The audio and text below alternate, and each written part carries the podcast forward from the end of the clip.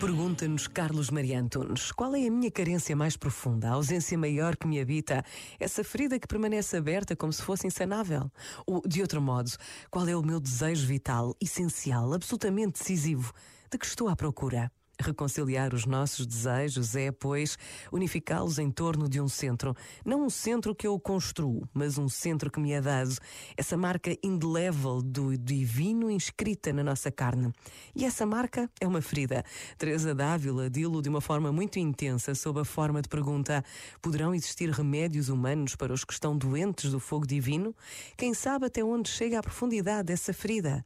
É essa ferida que oferece a cada um de nós a possibilidade de sair sair da sua cidadela e de se religar com a fonte. Neste movimento está desenhado o nosso desejo essencial. Este momento está disponível em podcast no site e na app.